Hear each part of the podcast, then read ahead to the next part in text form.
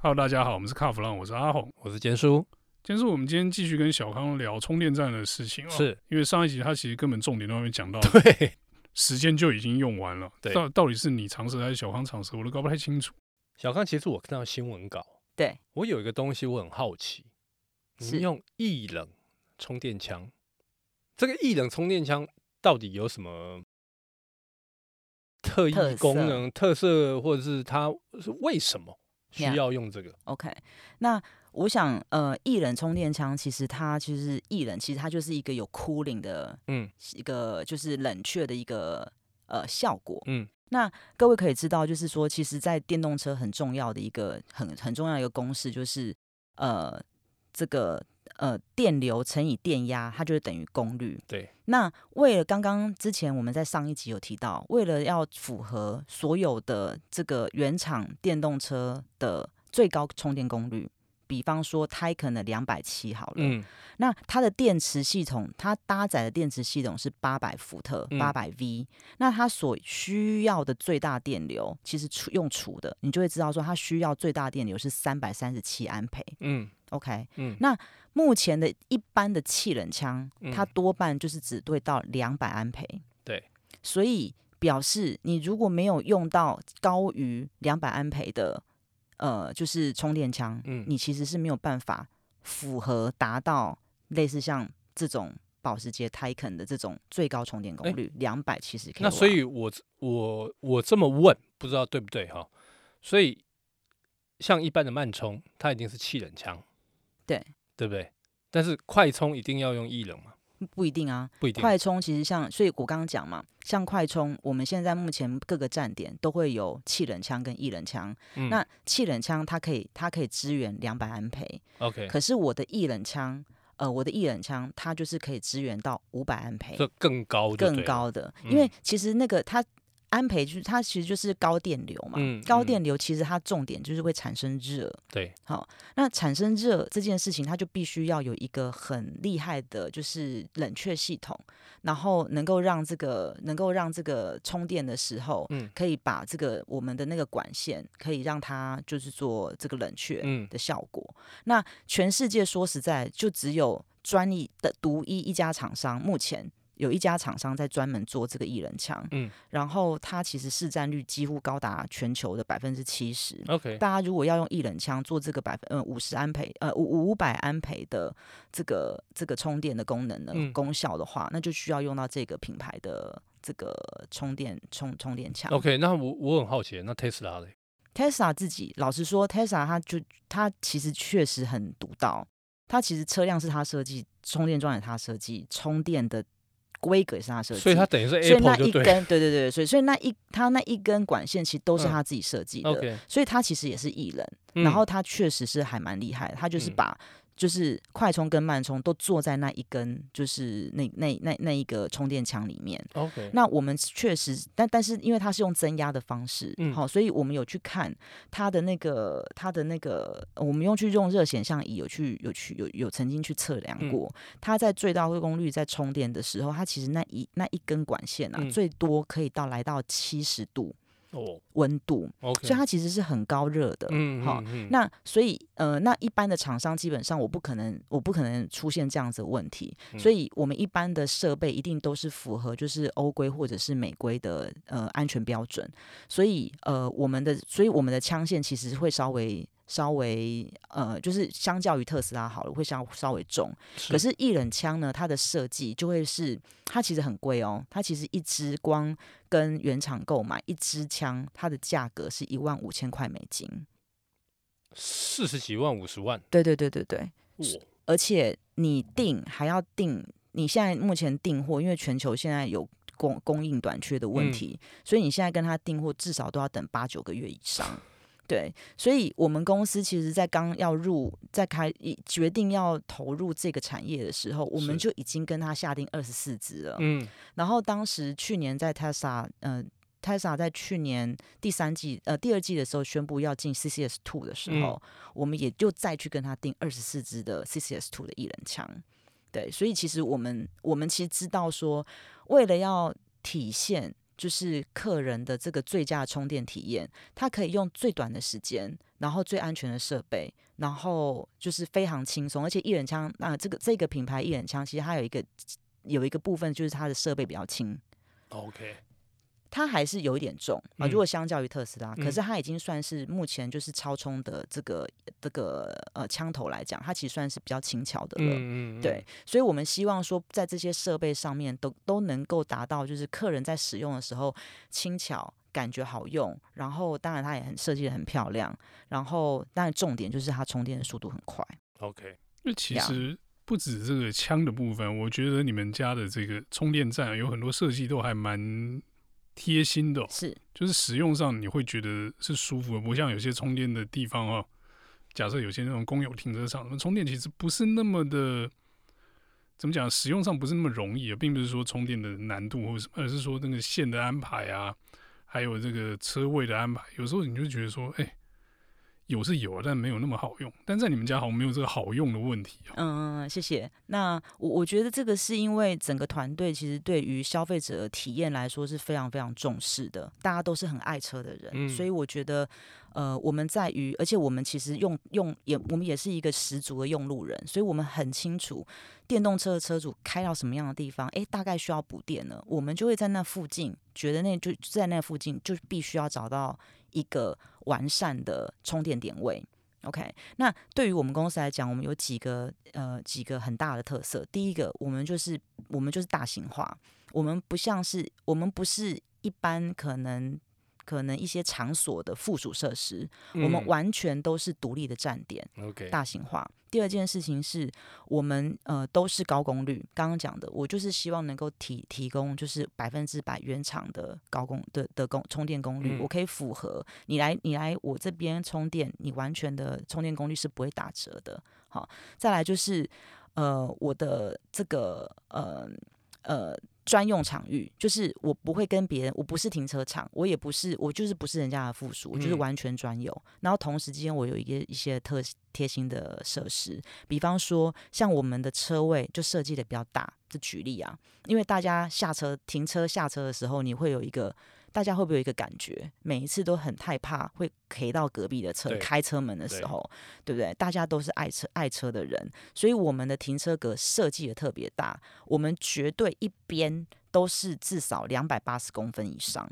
这么宽哦，对，我们中间的车位是两百二，然后再加嗯边线，然后再加隔壁的一个一个一个间隔，至少两百八起跳。哦， OK，那所以各位可以想象，你至少开车门，因为像欧洲欧洲车可能会有好几段车门嘛，嗯我嗯至少让你开第一段车门的时候，你不会嘎嘎，不会怕到，嗯，不会嗯撞到旁边的车。好，这是一个。那比方说，我们所有的站点现在都有雨遮的设计，嗯，台湾其实夏天非常热，下雨也是一个很不舒服。对，那你想想看，你要充电，你要干嘛？充电第一件事情一定要下车。我总不要在那边撑撑一把伞在那边充电吧？，对，而且其实说实在，我们现在目前是第三方充电，所以我现在确实没有像特斯拉这么的方便，我嗯还是会有一定的步骤的操作，我可能要操作手机，或者是像我们现我们现在有跟现代汽车合作，嗯那现在呃，现代的呃 Ionic Five 他们有我们的充电卡，它 either 用我们的手机用 App 呃这个充电，或者是是它用充电卡。但是不管怎样，你都要下车。嗯，对不对嗯？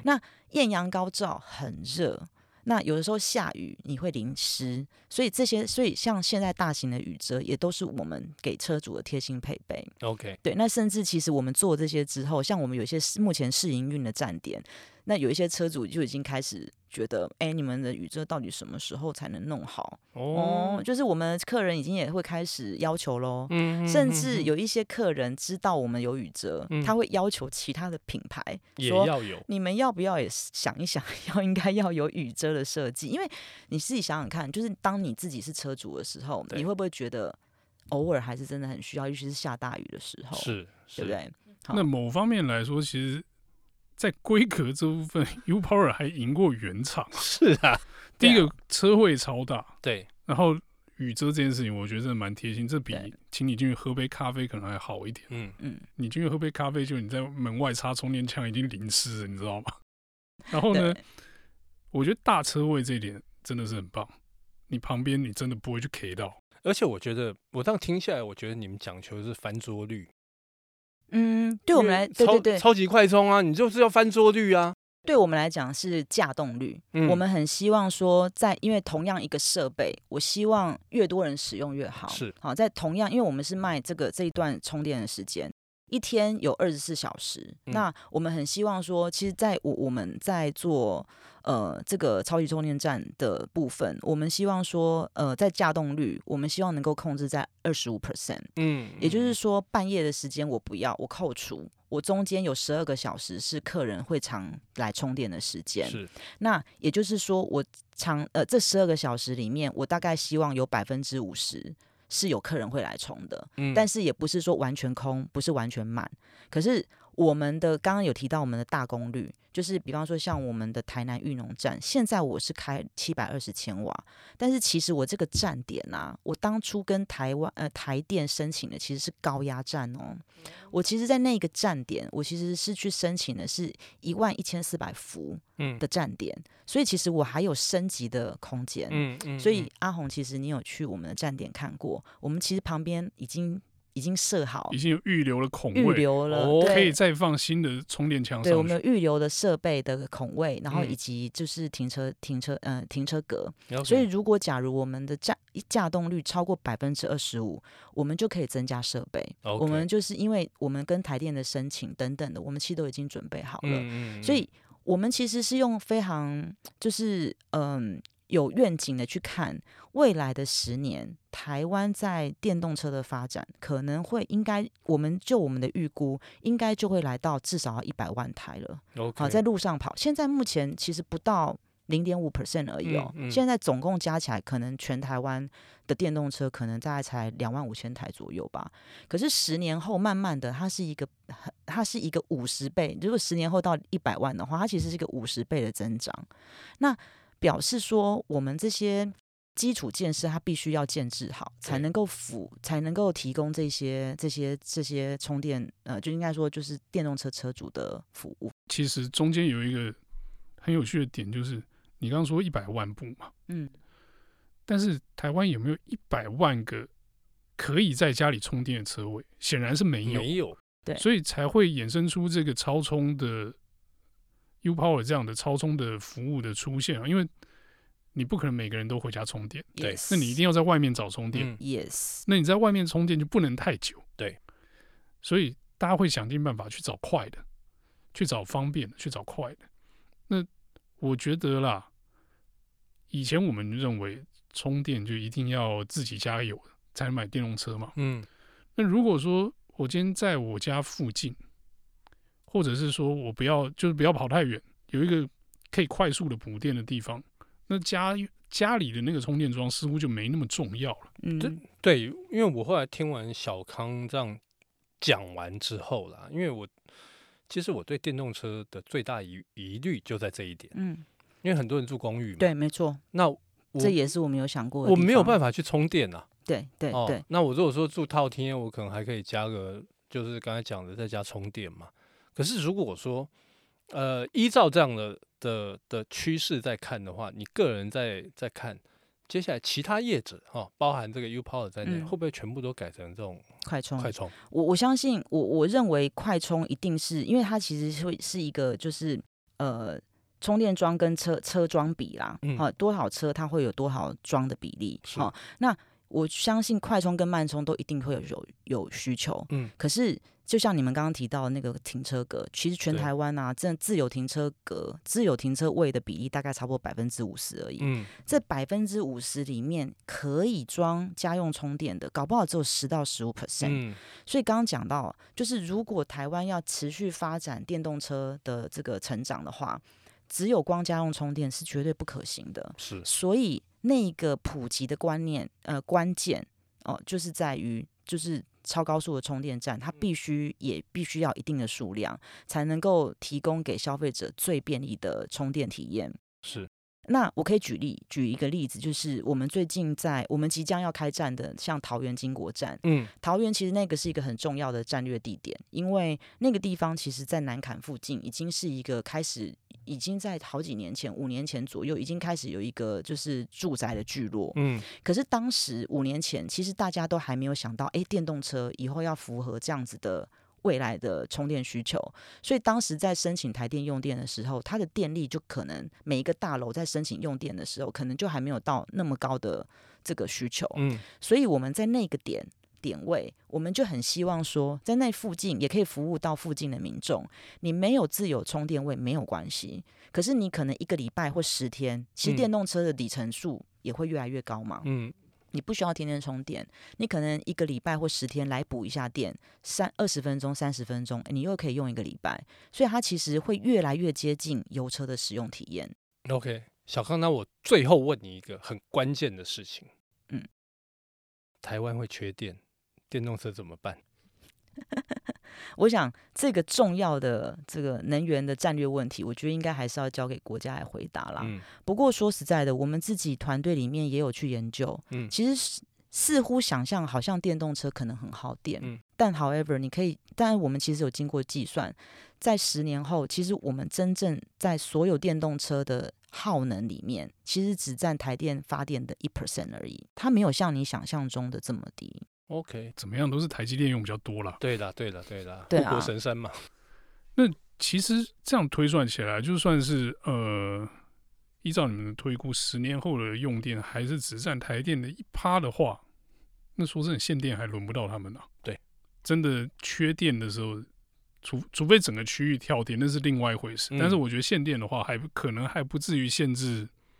这个电充电动站，车，嗯，因为你知道限电对电动车充电站限电等于什么吗？等于等于民现生在用你在加油电站加不到油。对，对啊一样的，。它对啊，它是中一国个现在就发生这个这个问题啊。 OK 对那这样的状况就等于是说你会引起民众的恐慌、是哦，所以我觉是得电动车充电站要充不到电，那真的事情很大条，嗯那不会是，譬如说它稍微影响缺点层电就面弄很这大个了。对它影响层面是很大，确实。好，那我们这一集有关电动车的节目呢，就到这边告一段落，谢谢大家收听。谢谢谢